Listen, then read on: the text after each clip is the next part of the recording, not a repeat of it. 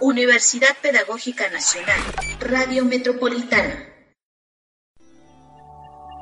UPN Radio 095.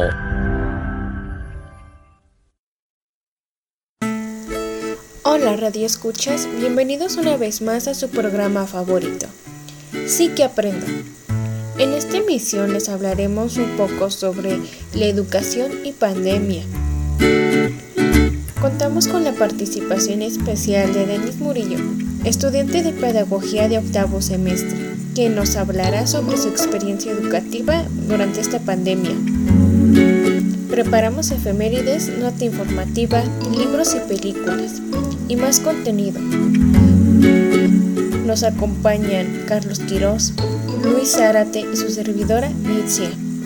Quédate a escucharnos.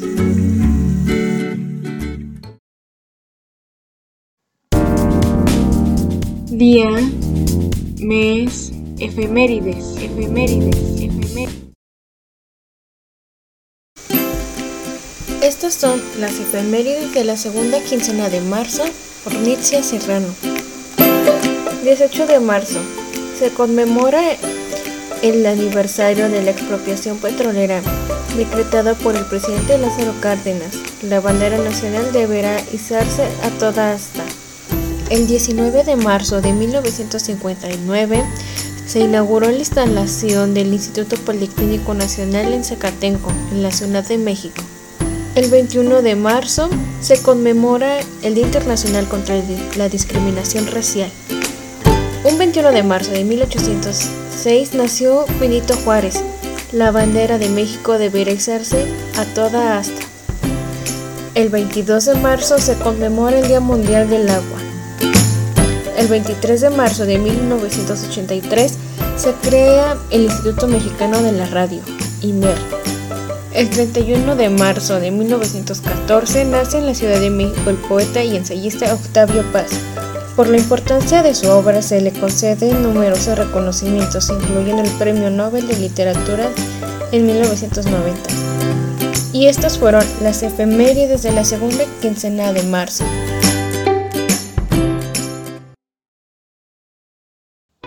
Entrevistando en Sí que Aprendo.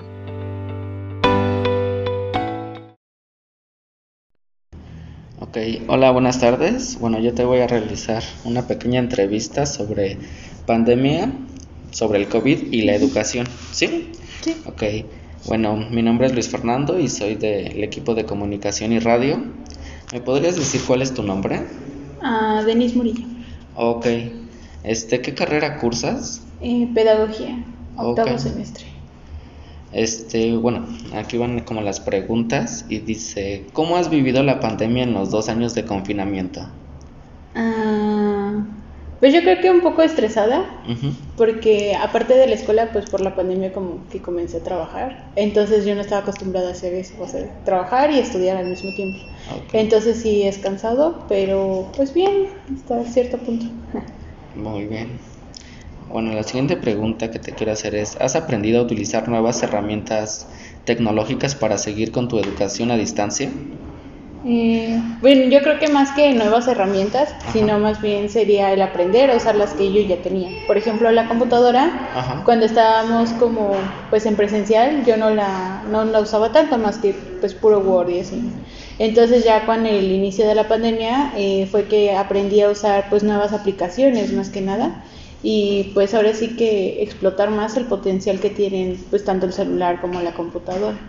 ¿Y como qué aplicaciones este, nuevas o que ya las habías escuchado este, ocupaste?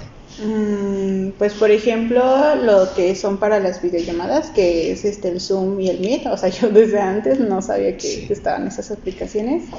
Y pues sobre todo también este páginas y aplicaciones para hacer trabajos como mapas conceptuales, presentaciones y cosas así. Ok.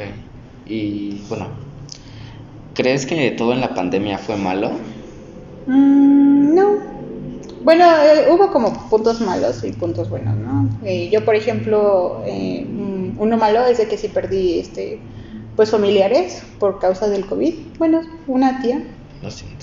Y este, pero bueno, fue que pude como que relacionarme más con mi familia, porque pues igual como a veces yo llegaba muy tarde a mi casa y me levantaba tarde, entonces básicamente no, no veía a mis papás ni a mi hermana. Entonces desde la pandemia como que comenzamos a, interactuar, más. Ah, ok, muy bien. ¿Qué hubieras querido mejorar en la educación a distancia? Tú que la viviste así como de mm. primera mano.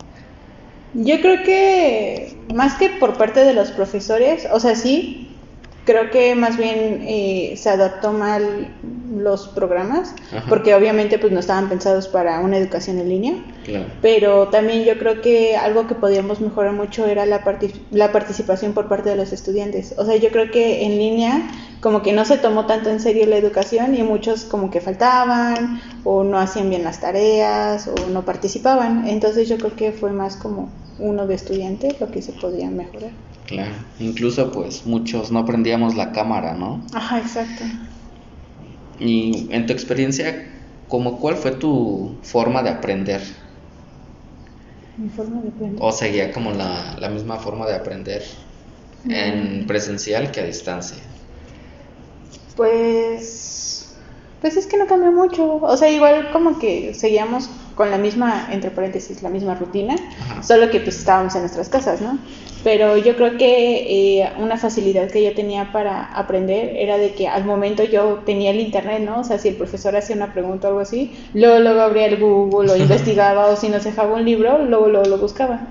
Entonces, por ejemplo, ahorita ya se me hace muy difícil acordarme de algunos libros o de lo que hicimos, porque, o sea, no sé, como que recordaba más cuando estábamos en línea este porque pues anotaba ahí en mi computadora y cosas así. Entonces pues y bueno tu promedio bajó subió en pandemia subió mucho. Subió sí. Oye y qué a qué crees que se deba eso yo creo que más a la disponibilidad del tiempo. Eh, yo creo que ahorita bueno en presencial pierdes mucho tiempo estando como en este transcurso de la casa a la escuela y de la escuela a la casa. O sea, yo tan solo pierdo fácil como hora y media. Entonces, en esa hora y media, básicamente, pues no puedo leer, no puedo hacer tarea, porque pues igual está eh, el riesgo de que te puedan asaltar, ¿no? Entonces, yo, por ejemplo, eh, llegaba a las 12 a mi casa de la tarde y me ponía a hacer tarea, o sea, leía, hacía todo lo que me faltaba, en lo que estaba atrasada. Incluso cuando terminaban las clases eran las 7 en punto y yo ya pues estaba en mi casa, ¿no? Entonces a las 7 en punto hacía tarea. Y ahorita no, o sea, es fácil de que hasta las 9, 10 de la noche tengo que hacer tarea. Ah, ok, muy bien. Y con otra, la última pregunta, ¿crees que la educación es gratuita con todo este fenómeno que se vio? Mm, pues no, o sea, yo creo que eh, en todos los aspectos necesitas recursos, tanto para el trabajo como para la escuela, para lo, que sea necesitas recursos. Eh, yo creo que más bien pues es estar pensando en las actividades que se van a realizar en la escuela.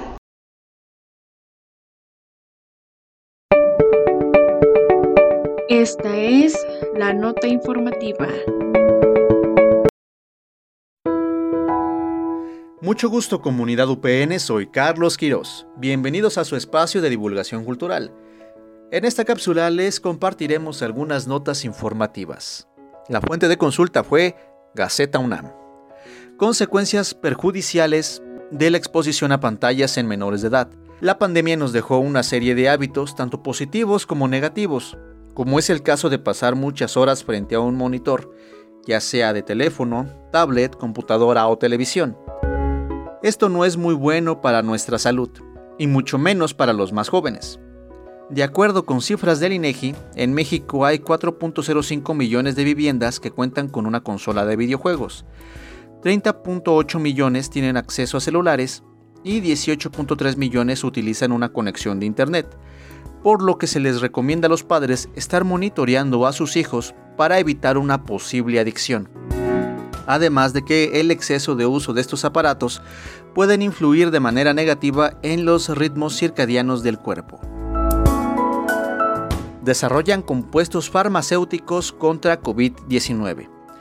Desde el inicio del brote de coronavirus en Wuhan, China, gran parte de la comunidad científica se ha enfocado en encontrar soluciones para resolver el problema de salud pública, que ha ocasionado tantas defunciones a nivel mundial y pérdidas económicas.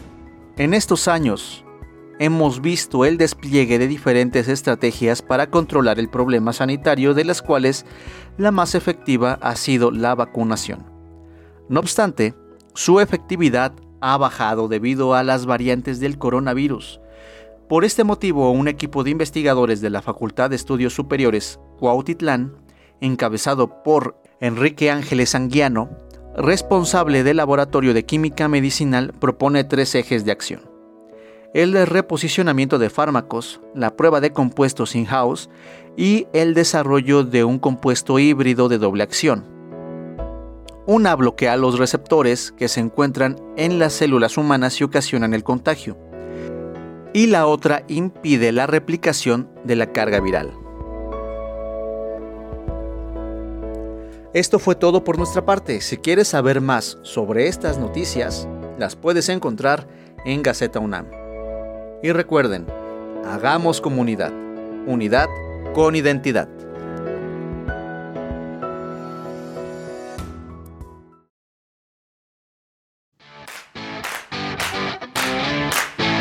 Cultureando.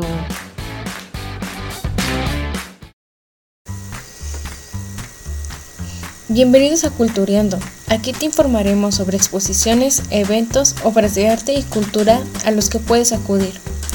Feria del Mar. Este evento estará disponible a partir del 30 de marzo al 2 de abril en la alcaldía Gustavo Amadero. Para más información ingresa a la página de Facebook Tu Alcaldía GAM. Más allá de los árboles. Este evento estará disponible hasta el 30 de abril donde podrás acudir los días martes a domingo en el Museo Tamayo. 43 aniversario de la Feria Internacional del Libro del Palacio de Minería.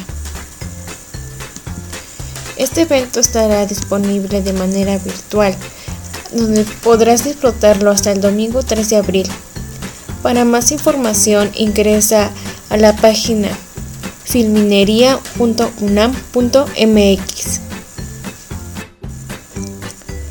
Aladín.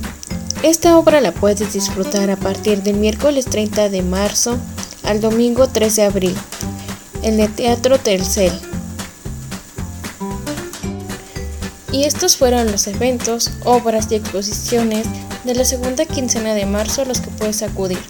Coméntanos a cuál quieres ir.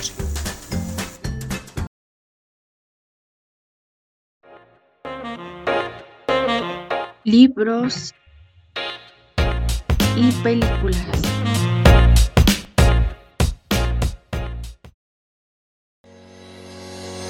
Mucho gusto comunidad UPN, soy Carlos Quirós. Bienvenidos a su espacio de divulgación cultural. En esta cápsula les daremos recomendaciones de películas, series, libros y más, para que los disfruten con quien quieran.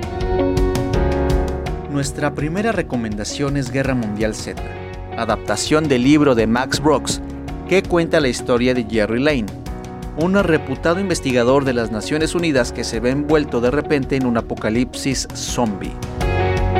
Después de ser llevado a un portaaviones del ejército, Jerry recibirá la misión de averiguar el origen del virus que está destruyendo a la humanidad a pasos agigantados. Por lo que comenzará una carrera contrarreloj, en la que Jerry tendrá que ganar si quiere salvaguardar el futuro de una humanidad que está siendo devastada por unos seres rabiosos que parecen tener su origen en un virus diseñado y propagado por los seres humanos. Nuestra segunda recomendación es el Club de la Pelea.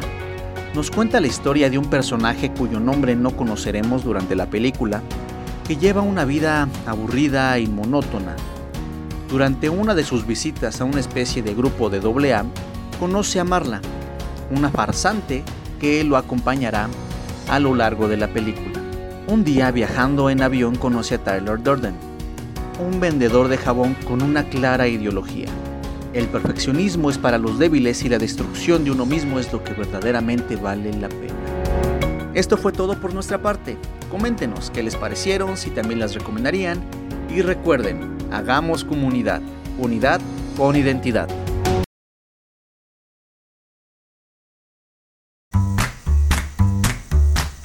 Hemos llegado al final de esta emisión. No olvides seguirnos en nuestras redes sociales. Estamos en Facebook y en el canal de YouTube como UPN Unidad 095 Escapotzalco. Les damos las gracias a todo el equipo de Sí que Aprendo y a Denise por su participación en esta emisión. No olvides regalarnos un like y dejarnos en los comentarios tu opinión. No te pierdas nuestra siguiente emisión. Hagamos comunidad, unidad con identidad. Hasta pronto.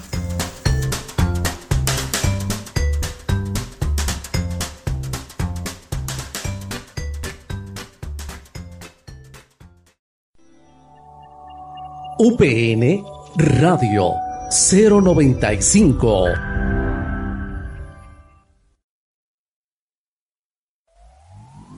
Universidad Pedagógica Nacional, Radio Metropolitana.